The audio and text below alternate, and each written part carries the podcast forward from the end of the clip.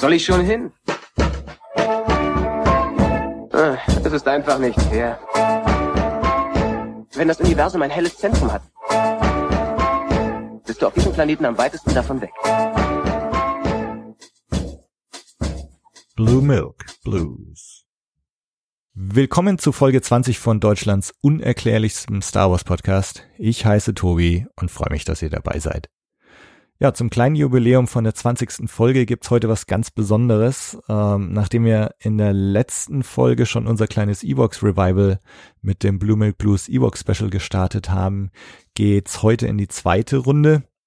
Und dazu habe ich mir einen Ehrengast eingeladen, nämlich Mace Tuwani selbst, Eric Walker, der als 14-Jähriger in Karawane der Tapferen die Rolle seines Lebens gespielt hat und heute hier ist, um darüber zu reden.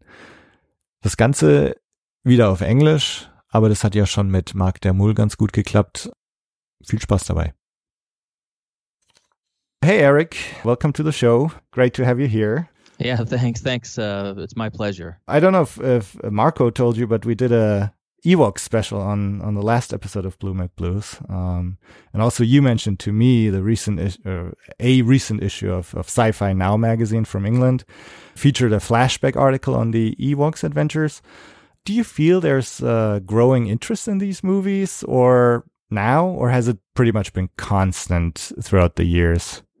Um, I, I, I'm seeing more interest now in the last uh, two to four years, uh, mainly because you know the the big revival of the Star Wars universe with Disney, and the fact that they're doing all these spin-off movies like Rogue One, and one of the, in fact, the year before that, there was a big article in Empire magazine that you're probably familiar with, and and one of the in the article, the guy was telling everybody, "Hey, wait a second, Rogue One is not the first Star Wars spin-off movie. The first Star Wars spin-off movies are Caravan of Courage and Ewoks of Battle for Endor. So it's uh, it's kind of disappeared."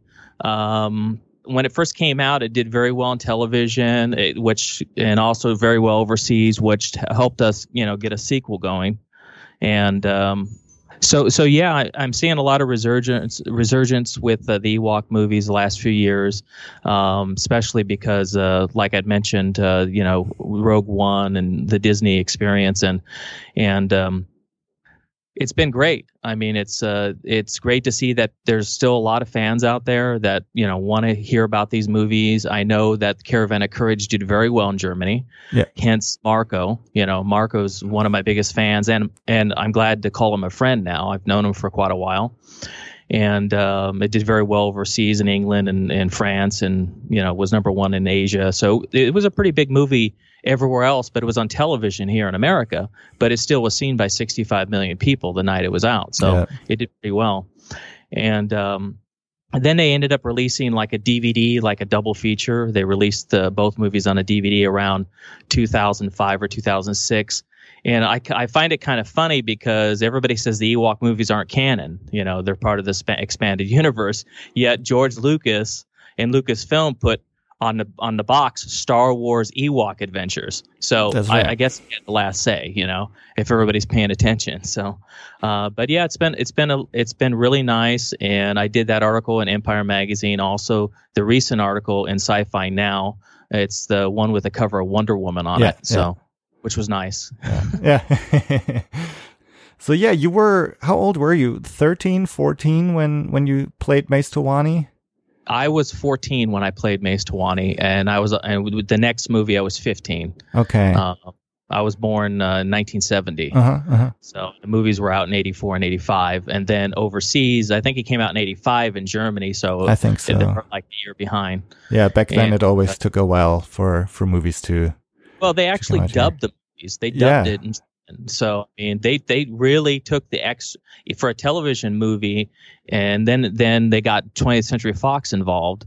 It, it, you know, they really took the extra effort to even dub them in all the different languages. So it was neat to hear my voice in German. I think the kid did a really good job who did my, did my voice. was was that strange to see? Like, hey, I, I speak really It was. nice German. it was awkward, but you know the, the the whoever the kid was they got to play Mace Towani, the voice of, he really did a pretty good job. uh-huh. You know, Yeah, like yeah.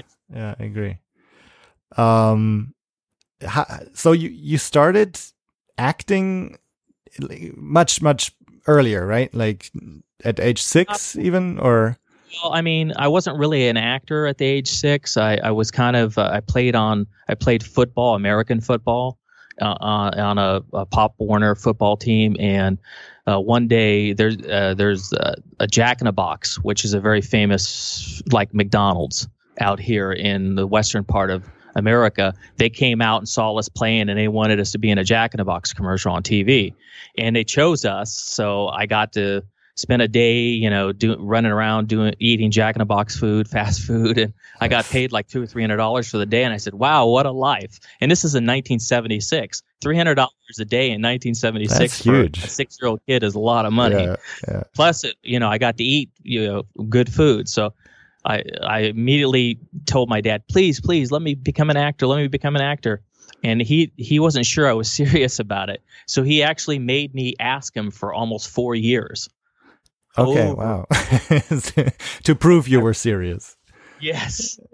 Yeah. And uh, finally, he, you know, my sister said, I, my older sister, her name is Teresa. She said, you know, I go to school with a couple kids that are actors. Maybe I could ask them, you know, uh, if, for some agents' phone numbers and let Eric try it out. And uh, you know, she then the the lady she went to the kid she went to school with, who's a girl at the time, she played the original Pippi Longstocking. Oh, So, okay. so she gave she gave my sister a couple phone numbers, and she called the agent. And the first one I went to, I had an interview, and she signed me. Her name was Beverly Hecht, Uh-huh. and um, and acting didn't come easy to me. I mean, I didn't get work right away. Uh, the feedback from the agent was that I was nervous. I wasn't really a, a great, uh, you know, I couldn't do the the any scripts well. So she got me into acting class. So I took acting classes, and after about the first year of acting classes, I started to book work, and I just started working consistently. You know, I trained, and I did a I did a movie with uh, Dyan Cannon and Barry Newman called Having It All. Then I was on a television series called Webster Uh-huh. with Emmanuel Lewis, and uh, just just a bunch of uh, little things, but always small parts. Um, and then I auditioned for George Lucas, and everything changed. So, and that was quite an experience as well. I, I didn't know I was uh, auditioning for uh, George Lucas or Lucasfilm, and I just thought I was going out for a general interview, and uh, they liked me and put me on tape, and I did a monologue for George Lucas. He loved it, and he picked me off that monologue I did. So So did you did, did you meet George Lucas in person back then, or was that not until later on on the not until I mean, the, then after I did the first general interview, about a week or two later, uh, I had a screen test up in up in uh, Northern California at at Korty Films. John Korty uh, also produced the Ewok movie. He was the director of the Ewok movie, and uh, they were also he was producing it in coalition with Lucasfilm. And uh, we did a screen test all day long uh, with Aubrey Miller and myself. They wanted to see how we worked together, how we looked, and um, during that during that screen test, they Aubrey Miller was so young; she was like four years old. Yeah. So they're worried that she might be afraid of an Ewok. So they brought an Ewok out on a stick, and of course she ran to it and hugged it like you know it was a teddy bear. So that problem solved Yeah. on that. And uh, at the end of the day, we were, they said, "Could you wait a few minutes?" And uh, they came out like ten minutes later and said, "You got the part." Great. And I didn't meet Lucas, George Lucas, until uh, I was on the set about, I would say, less than about a week or a little less than a week into the filming starting. Then I met George Lucas. He he came to the set with his daughter Amanda Lucas, and at the time he was dating Linda Ronstadt, Mhm. so she came out as well. And uh, you know, it was nice speaking to him. You know, he said, "I heard, I saw what you did the other day in the dailies, and you're doing a great job." You know, he was very encouraging That's nice. and I had to lose a lot of weight to do that movie. I mean, I had, they asked me to lose 35 pounds. I ended up losing 30 pounds, which is about what 15 kilos yeah, or yeah, something. Yeah. Yeah. If you're uh, you know, doing a conversion, Yeah. but yeah, it was an interesting experience. And then when the film wrapped up, we had a reshoot. Uh, where we had to come back and do retakes and stuff. You hear about it a lot, retakes now and reshoots, and and on Facebook, all the fans are saying, "Oh no, they're reshooting half the movie. Something's wrong." Yeah. But that's a common thing in Hollywood. You you know you go back after, as you're editing, you see what you need, and you do reshoots. And the the original director John Korty was not available So uh, since he wasn't available, George Lucas actually directed the one week reshoot that we did for the Ewok movie. So I got directed by George Lucas, Nice. and he didn't take credit for it. And he wasn't. He was having a bunch of issues with the unions at that time, so he wasn't supposed to be directing. And um, the first day of, on the set, they gave me the call sheet, and it said director George Lucas on it, and I kept it because the next day his name was taken off and the other director's name was on it. Someone, some production assistant made a boo boo or whatever. nice. So you got proof. Yes. Yeah. So that that actually means that episode one was was not the first time he returned to to Star Wars as That's a correct. director. Yeah. Yes. Okay. Um, I, I remember. Uh, so last episode, Marco said that uh, when he in, in the eighties, I guess 80, 85 in Germany, he saw the the Ewoks poster, and he he saw you on the poster. He's like, ah, that that, that must be young Luke Skywalker. It must be another. uh, like a, a, a prequel, uh, so you got that a lot, didn't you? That Yeah, no, you I look got it a lot. I, I even got it from the cast and crew. You know, about for the first week, if the people hadn't met me, you know, I'd be walking. If from the behind, they would say they would see me and they say, "Hey, Mark," and I'd turn around. Then they would notice it's not Mark. I'm too young. yeah But, uh, yeah, there was a lot of comparison. I did look a lot like Mark Hamill when I was younger. Not so much now, but uh, when I was younger, and. Um, even Warwick Davis's mother thought I was Mark, and she said, "What is Mark doing here?" Because Davis's mother Sue. So, Do you think that helped in the in the casting process? Um, you know what? I, I, it probably did, and there was probably a reason for it. And if you know, if you look at all the times Lucas casted people in the Star Wars, you know, the lead characters, they all kind of have the same look. Yeah, yeah. There's uh, also the the female uh, leads, right? There's the Right, there's all the certain Star Wars look. But it's interesting. I was one of the last people. Uh, one of the last weeks they were um, they were actually auditioning people. They had already spent like a lot of time going to New York, San Francisco, and they were in Los Angeles, and then they came back to Los Angeles again. And I was really one of the last groups that actually auditioned. So, um, and it happened so fast. We were, I would say we are filming uh, about a month and two weeks after I, I, I did the screen test. It was that wow. quick. Okay. And it was filmed more or less right in George Lucas's uh, backyard, right? Yes, it was. Uh, uh, majority of it was filmed in uh, Roy's Redwoods, Uh-huh. which if anybody wants to look it up, if they're in Northern California, go to Roy's Redwoods, and that's most of where most of the scenes were filmed. Not all of them, but like the scene where we're running aco- across the glade and you see the Endor moon in the movie, that's right there, and the you know uh, low gray's uh, Kaink's clusters there when Kaink's doing the thing with the mouse. Um, originally it was also where low gray was at and just a bunch of different scenes. And what was not what wasn't filmed there was filmed at on skywalker ranch and also big rock ranch. So um and then in addition we spent weeks filming at in san rafael where lucasfilm was at the time at ilm so we're filming in the main stage and also cookie bay so. Okay. I'll, I'll actually be in Northern California uh, in in a week, uh, so maybe I'll just go check it out in person. and what's interesting is roy's redwoods is like five or ten minutes from skywalker ranch Okay, okay, yeah, I'll, I, I may just go and check it out. Um, were were you a Star Wars fan like uh, before before you were cast? I want to say I was a, a uh, I wasn't like a fanatic, you know, but I was a fan. Uh, I had seen Return of the Jedi, which came out the summer before in '83. I had seen it like eight or ten times in movie theater, so I knew I knew what Star Wars was, and I knew this was a big deal. And I had to keep pinching myself and saying, "Am I in a dream here? What's going on?" And uh, I didn't see at the time. I didn't see Empire Strikes Back or or uh, A New Hope in the movie theaters because I, I guess I didn't go to movies that much when I was younger. Um, and my dad was always working. Yeah. He was a single father, so Okay. he was always working. So because my mom died at a, at a very young age. Um, not to bring bring everybody down, but that life happens. Yeah, But um, I think the first time I saw Empire Strikes Back and A New Hope was at a trilogy screening. Uh, I think a year or two after the Ewok movies. I think uh, no, it might have been '87. and It was like the 10th anniversary. okay, yeah, and I was yeah, to go to one a special screening in Hollywood with some of the stars of Star Wars and the fans. So, and that was a long to sit there for like seven or eight hours is a long time, but I was enjoying myself. And uh, Empire Strikes Back is my favorite Star Wars movie. If anybody wants to know, so I guess I I would I would agree.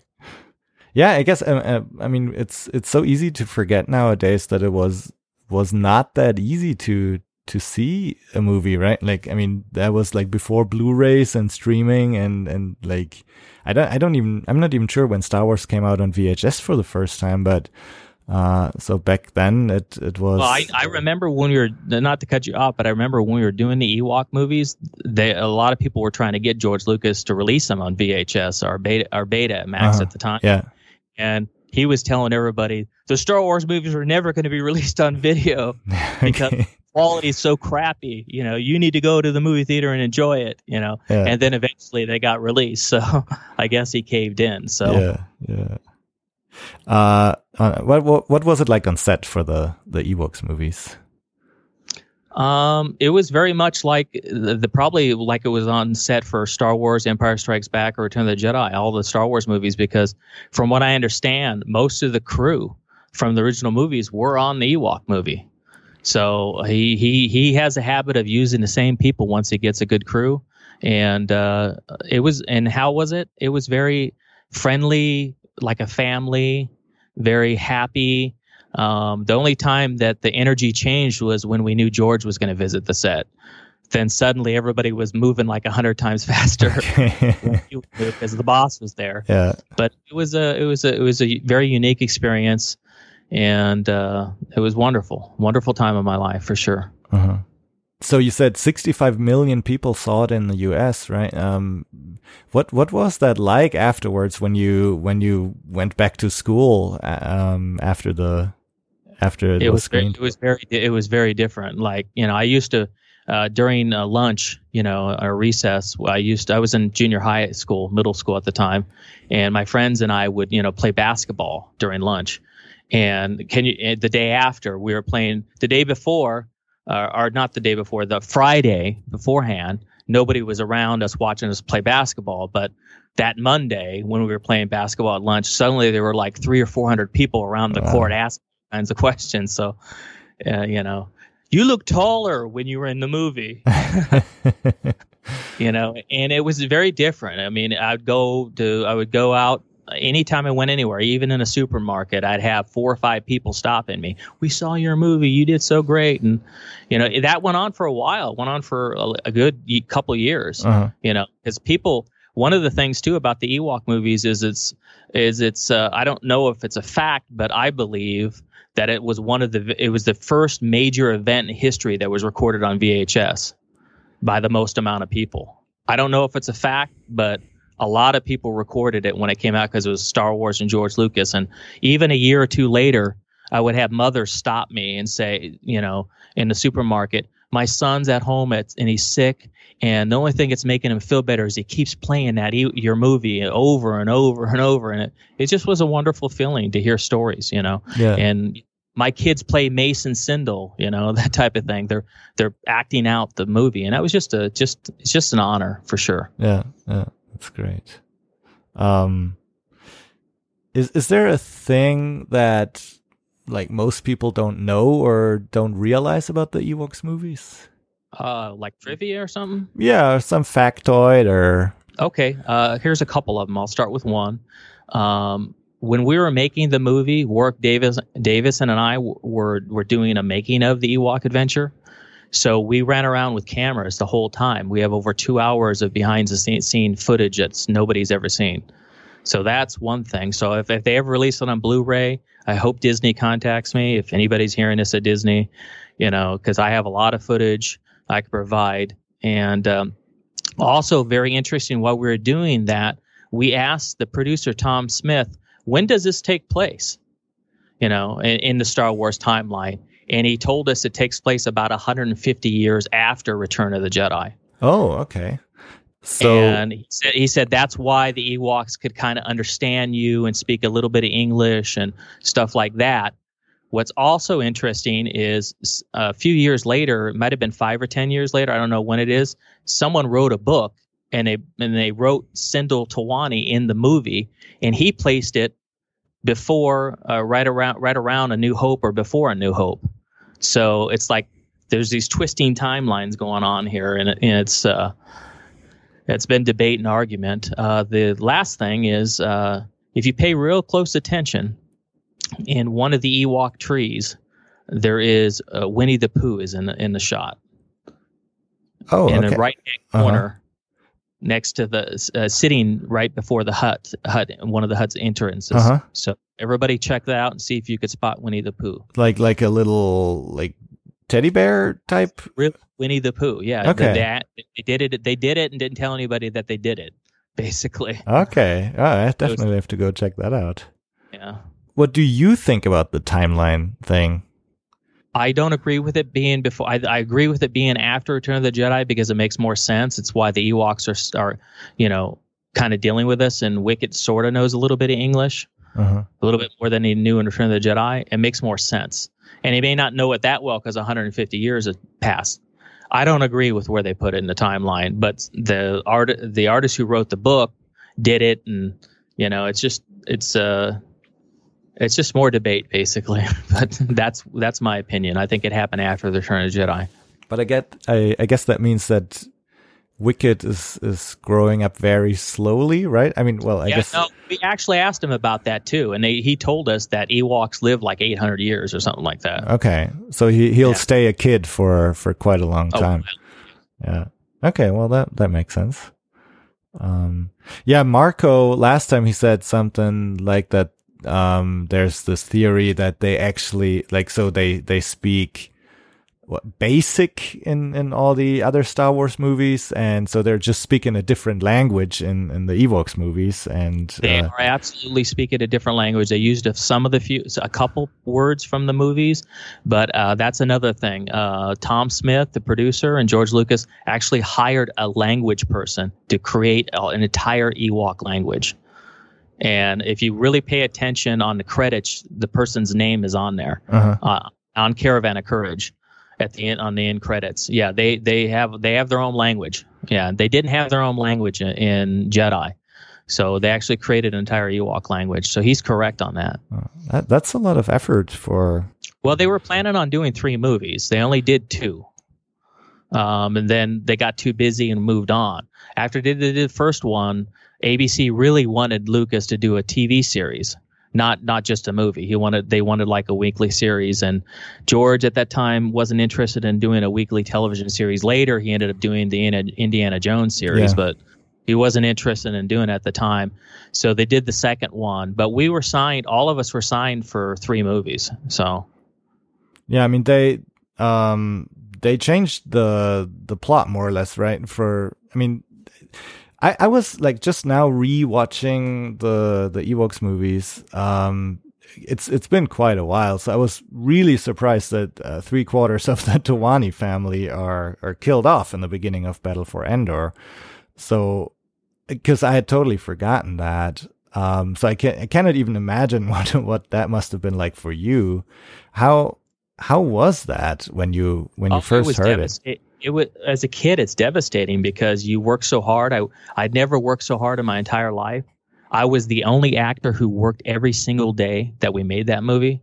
I was on set every single day. I didn't get any days off, and uh, so. But you know, I, from what I understand through through stories I've heard over the years, was uh, George was watching the movie Heidi, Uh-huh. uh, the orphan girl with his daughter Amanda, and he got this idea: why don't we go ahead and make Cindel an orphan and bring in, you know, Wilford Brimley as the hermit?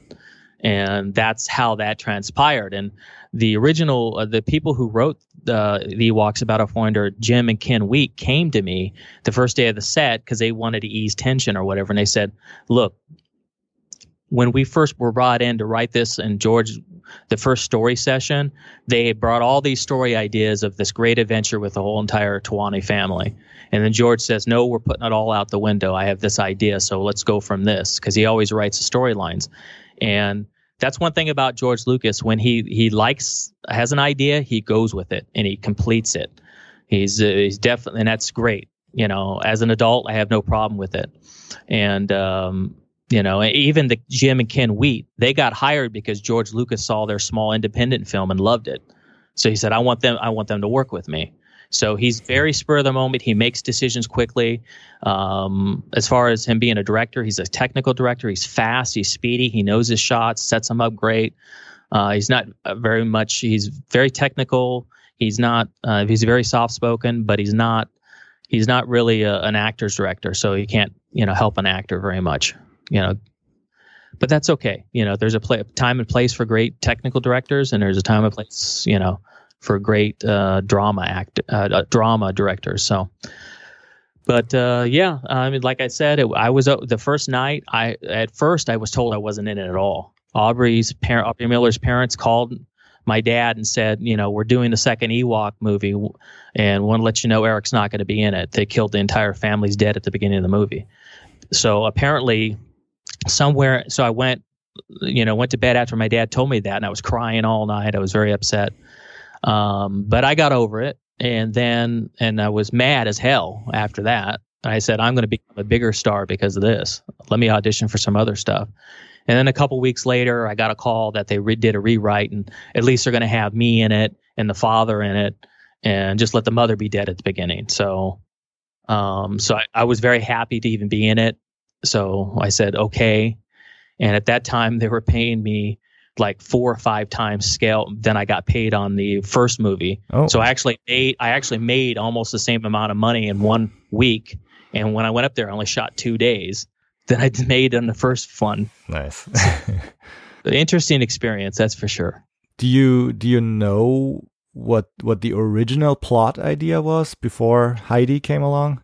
I don't know. They didn't tell me, but and they also said this Amanda Lucas is George Lucas's daughter. So her hero is Aubrey Miller because they're the same age. Uh-huh. If Amanda was a teenager, this would be Mace's movie. That's what they said. Yeah. Oh well. Which made sense. So yeah. it's just the just the way the cookie crumbles. Yeah. You know, it's okay. What what about the the third Ewoks movie? Is, is, is there anything you you can no tell idea. us about that? No, I, I just know that they were they had signed us for that to do it. We had we signed for the first movie with two options to do two more movies, and even Warwick Davis has mentioned he was signed as well for three movies and uh-huh. other interviews. So they were definitely thinking about doing a trilogy with the Ewoks. Um, from what I understand, Lucasfilm started getting really, really busy and going other ways. They were doing, uh, at that time, they were doing uh, Indiana Jones and The Last Crusade. Uh, and they were doing uh, Howard the Duck, and Warwick Davis was supposed to play Howard the Duck originally. Okay, that was supposed to be his role, but um, one of the pe- persons who made the the the face of how the, hel- the that you put on the mask and helmet. Mm-hmm. Uh, made it too made it the size was wrong it didn't fit Warwick so he couldn't do the role and he was so bummed out about it that George went and created Willow for him. So, oh, oh okay, well, so, that's nice. you know, so anyway, and got a better part with no no mask. Yeah, so, yeah, yeah. That's that's much better. And you know, he's a brilliant actor. I always saw he was a brilliant actor, even in the Ewok costumes. When we'd pal around, he had a great sense of humor. Very his timing as a comedian, even even as a kid, he was he was doing a lot of comedian comedian and comedic things. You know, joking around. Uh, so I'm, it's not a surprise to me, you know, to see where his career has gone. So I'm very happy for him. Are you guys still in touch? I have not spoken to him in a little bit. I the last time I spoke to him was probably I was in London at at a at a at a convention. I've only done one convention in London, and uh, he uh, the event organizer put him on the phone and we were chatting a little bit. At that time he hadn't given me back the the footage from the making of. So i was saying can you please send me that tape back? You've had it now for 15 years. So because i lent it to him when he was making willow. He came to the united states and he asked if he could borrow it and he'd send it back in 1987 and this is like 2000 two or something like uh-huh, that. He had uh-huh. to send it back to me, but he sounded very, very, you know. And also, we went to we went to one convention together in the Netherlands the year before that. So, but I haven't, uh, other than I haven't seen him in a while, but we chat via email every once in a while. Uh-huh. So, how how about Aubrey? Aubrey, uh, I wasn't in touch with her for a long time, and then finally, uh, I got in touch with her. Uh, we chat on email probably you know three or four times a year. Um, she is uh, she actually is a producer and a video editor, so she's kind of in the business herself. Uh-huh. Uh, but she has no memory of of doing these movies whatsoever. Uh, I did one convention with her, and it was the wrong convention to do. So, uh, but that convention taught her that she, you know, she she shouldn't do conventions because they're asking all these questions, and she just had all weekend long had to keep saying, "I don't remember, I don't know." so, Yeah, yeah. so she she has a bad experience and probably will never do a convention again. Okay. So, Uh, uh, which is too bad. unfortunate for Yeah. the fans. They Yeah. just don't remember her. And uh, but she's doing very well. You know, Okay, uh, that's- last that's uh, last time we spoke, she's about she's getting ready to get married. So good for her. Mhm. Um, Yeah, I guess at at four years old, uh, I'm not sure if I remember anything from when I was four. you remember certain things that were dramatic, maybe that might have happened in different points, yeah, yeah. but not you don't remember all of it. I don't either. Now, I remember I was two or four years old and I hit my head on the cement somewhere. I don't remember what age I was, but I know I was two or four years old, so I remember that. I remember I had this like little cuddle thingy that I lost. That was pretty traumatic. I guess that was around the. I was probably for when I lost that thing. Yeah. But uh, um, what do you think about uh, Battle for Endor now, in like as an adult and kind of being over the first shock of not not really being in it anymore? Uh, I mean, they're they're two different movies, really. The Ewok, the Caravan of Courage movie, is more of a family adventure, a family film that's good for young children. And then the second movie, it starts to get more like Star Wars Yeah, and has more battles in it, more stuff in it. And it was written very well. And from what I understand, you know, Joe Johnston, you know, ended up directing a good portion of that movie. So, um, not to take anything away from the Wheat Brothers, um, but they wrote a brilliant script too. I mean, when I read the the the uh, Ewoks, uh, the Battle for Endor, it, exactly what was on those on the pages of that script is exactly what you see on screen hmm exactly. You know, if you read it, if you read the script right now, you would say, "Wow, that they they didn't even change anything." So, whereas the whereas uh, Caravan of Courage, um, a lot was lots different. You know, there's lots of scenes that are deleted. There's a lot of deleted scenes from the movie uh, that people could bring back out, uh, including the original ending of the movie.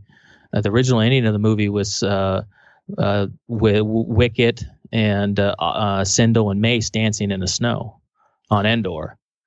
And what it, what had happened was they took you know at the end of the movie where I'm saying goodbye to Isar- Izrina the the Wistie Queen. Uh-huh. I'm saying goodbye I let her go. That was the ending. Then they come out and we dance in the snow. That partying scene was before that. Okay. So they kind of reversed them. Uh-huh. Um, there's just a bunch of different scenes that were cut. Um, in my book uh, that I've been working on, uh, which I've changed the name to uh, "Growing Up in a Galaxy Far, Far Away," I actually have a breakdown of all the deleted scenes, and I have a every day I write down uh, like a journal of how, what we filmed, what it was like, and stuff like that. So I hope to have that out probably.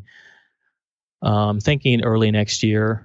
Okay. Um, but waiting to hear back from a publisher because I'd really have I'd rather not self publish, hmm rather have a publisher take pick it up. So Is there any way? I, I know you started a Kickstarter a while ago, right? When when it was still called "Growing Up on Skywalker Ranch." yes, it was Um, called that, but Lucasfilm's lawyers contacted me Okay.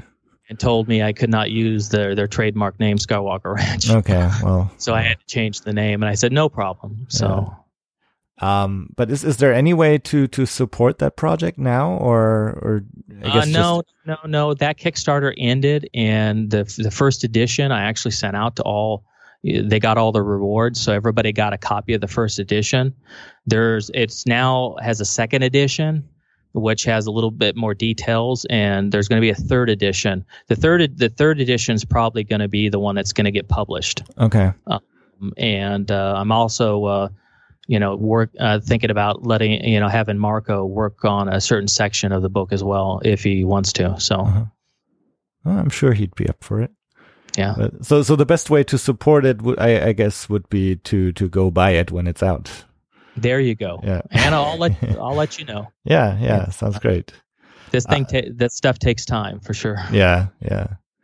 And the that the the making of of the Ewok that that behind the scenes footage, the documentary that that that you already mentioned. Um, is there any way to to get that, or would that be like we have to to convince Disney to include that on the Blu-ray? You'd have to convince Disney to include it, but for your listeners, I did release a 10 or 12 minute edited version of it that's online on YouTube. So if you go to my YouTube page, you could see it. Okay, Actually, okay. Yeah. I'll I'll definitely link that on the, on the page. Yeah. Um. So what have you been been up to since then? well, I kind of, uh, you know, uh, I've been more into my music and uh, I've decided to follow that path. I, I'm a composer Uh-huh. and I write music and um, also a producer. And I already have three albums out. So um, I have released my first album back in 2009, and uh, it's called Tangier Dream. And on that album, I actually wrote a song called Return to Endor, which is uh, a song I wrote that's based on an ancient Ewok ceremony that Logray has where he summons the spirits of, of dead Ewoks Uh-huh. and uh, that's a scene that was cut out of the movie, by the way. So I wrote the song. so and you could see that return. You could hear the return to Endor. I have a music video. It's on YouTube as well. And uh, after that, I released another, and that album did very well. Actually, in in the UK, it went to number thirty eight on uh, on the electronic charts, Okay. Wow. iTunes. So it did very well. Uh-huh. Uh, it did pretty well in Germany as well. Um, I think it went to top, you know, 60 or something like that on electronic charts. But then it, that inspired me, and I did another album called Universal Delight. And my newest album, which just came out at the end of last year, is called Brand New Day, and mm-hmm. that's that that that album came from a challenge. A friend of mine named Buddy Mix, he challenged me to write a song every week for 52 weeks for one year on YouTube. So I did it. I Okay. and Adam wrote 52 songs Wow. a year, and uh, a, about you know 10, 10 or 12 of those songs came from that experience. So, and um, I'm currently working on my fourth album. I'm about half done with it Uh-huh. and I'm also working on a concept album, which is going to be released with a with a sci-fi uh, novel. I'm actually writing a sci-fi novel, Okay. and but the album's going to be the, music's going to be uh, based on that, and it's called Timekeepers. Uh-huh. So it's uh, it's kind of like a time travel. Um, it's kind of like time travel with uh, if I. It's kind of like has a little bit of Back to the Future, but more uh, like Stargate in it, and um, just it's a, it's it's going to be a great piece, I think. So And so it's going to be this multimedia experience of Yes. Yes, and it could and it could be it could turn into a trilogy of movies for sure. So Uh-huh. hopefully one day. But I'm going to release the novel with the CD of music that's inspired by it. So Okay, cool. different. Yeah. When, when can we expect that? that's going to be coming out uh, about the about summer of next year. Uh-huh. Uh, but but my fourth album is going to end up coming out sooner than that. It's going to come out around January, February. Okay. So I should have two albums actually come out next year. Oh, great. Okay. So Um, and they they can be found on on Apple. all all yeah, all of my music is available on iTunes, Uh-huh. Apple Music if you stream it, you know, Spotify, you know, all every major outlet basically. Okay. Uh, what what are your musical influences? Uh, my biggest mus- musical influence is a, a, a German band called Tangerine Dream. Okay. Yeah, and uh, other than Tangerine Dream, I would say Jean Michel Jarre. Mhm. My music is a, a cross between those two and and a little bit of Vangelis Uh-huh. as well. Um, and but the difference in my music versus theirs is I got a lot of funkness in my music, a lot of funky rhythms and stuff like that, which is a little bit different. And that comes from my American side, growing up in the late '70s and '80s and listening to George Clinton and Parliament Funkadelic. So that's why I have that influence. So it's uh, but you know, I've been told from people that have heard my music that it takes you away. It takes you on like a cinematic journey and ferries you away to uh, so you don't have to think about life. And that's all I'm trying to accomplish. So that was great that a fan told me that. So cool. Have Have you ever thought about doing soundtrack work? I would love to do. I would love to compose for movies. Uh-huh. Yeah. Uh, I'm I'd be down for it for sure. And I wrote a song on one of my albums. I think Universal Delight. It was inspired by the movie Avatar. Uh-huh. So I actually have a song on Universal Delight called Pandora. So if you if anybody wants to listen to that, and that was inspired by Avatar. So maybe if anybody knows James Cameron, send it to him, so, since he's making more Avatar movies. Yeah, yeah. So. I'm I'm I'm definitely gonna at, at the end of the show. I'm gonna maybe we can play one of your your songs for, That'd listeners awesome. to check out. Um, so it it sounds like you're if you have a, a song return to endor uh, the pandora song so so movies continue to be a great influence on you or i would say movies are are are, are a strong influence mm-hmm. it's not the influence um, i also dream as well uh, uh, melodies and come to me in dreams and okay. i get and i always keep my keyboard on you know so uh, you know I, I i get out of bed and come and i actually spend a few minutes getting the melody down. Uh-huh. then i go to sleep. And then nights that i'm just too lazy to get out of bed i have my iphone and i'm recording it so. But uh, yeah it's definitely some of it i would say 50% of it is divine inspiration coming to me in a dream by god. 25% is probably what you mentioned you know being inspired by movies yeah. and stuff like that. And the other 25% is just me, you know, playing around and trying to come up with something new. And uh, I play something wrong and, oh, well, that sounds cool. So. Uh-huh, uh-huh. Yeah. So, I mean, we already talked about uh, Rogue One and and that it's it's really not the first Star Wars spin-off movies. Um, but what, what's what's your take on on the development of of Star Wars in, in recent years since Disney took over? Ah, Star Wars is in great hands, for sure. Uh, George Lucas knew what he was doing when he uh, hired Kathleen Kennedy. She's a brilliant, brilliant producer. I mean, if you go back and look at her credits on all the other George Lucas and Steven Spielberg movies and other movies she's done uh, with her husband as well, Frank Marshall um, she's just it, it's in such good hands and it's in such good hands and she knows how important it is to star wars fans that she will reshoot stuff to get it right she yeah. will do things to make sure it's done the way it is and it just it has so and they're hiring the right actors you know they're making sure they're hiring top-notch actors top top-notch directors and they're not afraid to fire some directors if it's not going so well as we've seen recently and they had to Ron Howard aboard. And my hat's off to Kathleen Kennedy. My hat's off to Disney for leaving her alone and letting her do what she needs to do. And that's why Disney's so great because they just let Lucasfilm do what they need to do. And they also do the same thing with Marvel. They let them do what they need to do. They don't get in the way, but they, they make sure that all the pieces fit. And that's just so brilliant, you know, and I think Star Wars has in the next 10 or 20 years is just going to be one of the greatest experiences for Star Wars fans out there, and I I will say that. So uh, I think um, Rogue One was great, mm-hmm. um, but I think The Last Jedi is going to shock everybody, just like Empire Strikes Back did. Wait, you'll see. Do you you know anything we don't know? No, I uh, I think you hear it anyway. Yeah, yeah, um, yeah. I'm I'm I can't wait now since since uh, spin-offs are are a thing now do you do you think now we'll get another ewoks movie? I don't think we'll get an ewoks movie but i think if if enough people mention it and get on the bandwagon maybe they could get the ewok movies on blu-ray. Mm-hmm. maybe get it with special features. Um, there was something going around a rumor mill a few months ago that disney was considering putting them on blu-ray again. Um, but i don't I don't have any verification that that's real. Yeah. And there was also verification that they're they're talking about making actual action figures from the Ewok movies. Oh, that'd like be great. In a Cindel, um, but I don't have confirmation of that either. You know, and things could start off and then not happen.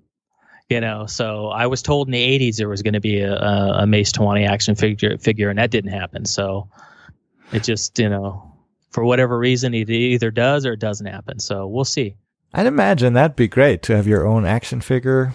That would be pretty sweet. I mean, I, I mean, there's a few people out there that have made them and they sold them. Uh-huh. You know, if you look online, you could even find a picture of a Mace Towani and a Star Wars, you know, that packaging and stuff. And the guy that was doing, and he did a pretty good job. The likeness was good, the costume was good. He got the life monitor, he got everything right. Uh-huh. So we'll see. Uh, coming back to the to the spin-offs, is is there something that you would like to see? Uh, spin-off movies. Uh-huh. Um, I'd like to see a Darth Vader movie. Yeah, that that'd be that'd be nice for sure. Nice him doing that. Um, I'd like to see. I guess a Kenobi movie would be good too. You know, see you know, maybe if they put it in, didn't try to do a prequel type thing and did what showed him what was happening while he was there watching over Luke. That'd be interesting. I, I thought they were about to mention something like Yeah, uh, said they were going to do something this summer. Now we're in. August, right? yeah some announcement. Well, we'll see. I guess they focus on on Last Jedi now. Yeah, that's true. All right. Well, thank you very much, Eric. It's a pleasure to have you on the show. Where where can people find your work? Um, I guess you already mentioned it, but um, Well, I actually have a website. It's uh, ericwalkermusic.com. Um, you could go there and you could find my music for, you could purchase it. You could even purchase a picture as well. Uh-huh. Um, I do ship overseas. Uh, unfortunately, it's a little bit more money when you ship overseas. Sorry, guys, if any of the German fans want something. But uh, yeah, uh, you, you, also I have official Facebook, which is facebook.com slash official Eric Walker. And that's my fan page for Facebook if you want to get lit, you know, the newest updates because I don't know the website doesn't always get updated as much as Facebook. And I also have a YouTube channel which is uh, Eric Walker, uh, YouTube slash Eric Walker Music. So, okay, and and that's where they can also find the the behind the scenes for the Ewoks. Yes. Yep. Okay, great. Well, all the best to you, and and thanks for taking the time for Blue Blues. So, thank you much. It was, a, it was a pleasure. It was really a great time speaking with you. Ja, das war's für heute. Schreibt mir eure Gedanken zu der Folge heute auf Twitter, Facebook, per E-Mail tobi.blumelplus.de oder auf der Webseite selber. Schaut mal auf Erics Webseite oder YouTube-Channel vorbei. Vielleicht ladet ihr euch mal eins seiner Alben runter. Schreibt mir mal, was ihr davon haltet. Ja, was seine weiteren Projekte und Bücher angeht, da sind natürlich ein paar super interessante Sachen dabei. Äh, Sein Buch, äh, seine äh, das, das Behind-the-Scenes-Video zu, zu den Evox. Vielleicht wird's ja mal was mit der Blu-ray ähm, oder auch sein Timekeepers-Projekt. Ich bin sehr gespannt und ich werde euch auf jeden Fall auf dem Laufenden halten. In diesem Sinne, macht's gut, bis zum nächsten Mal. Ciao.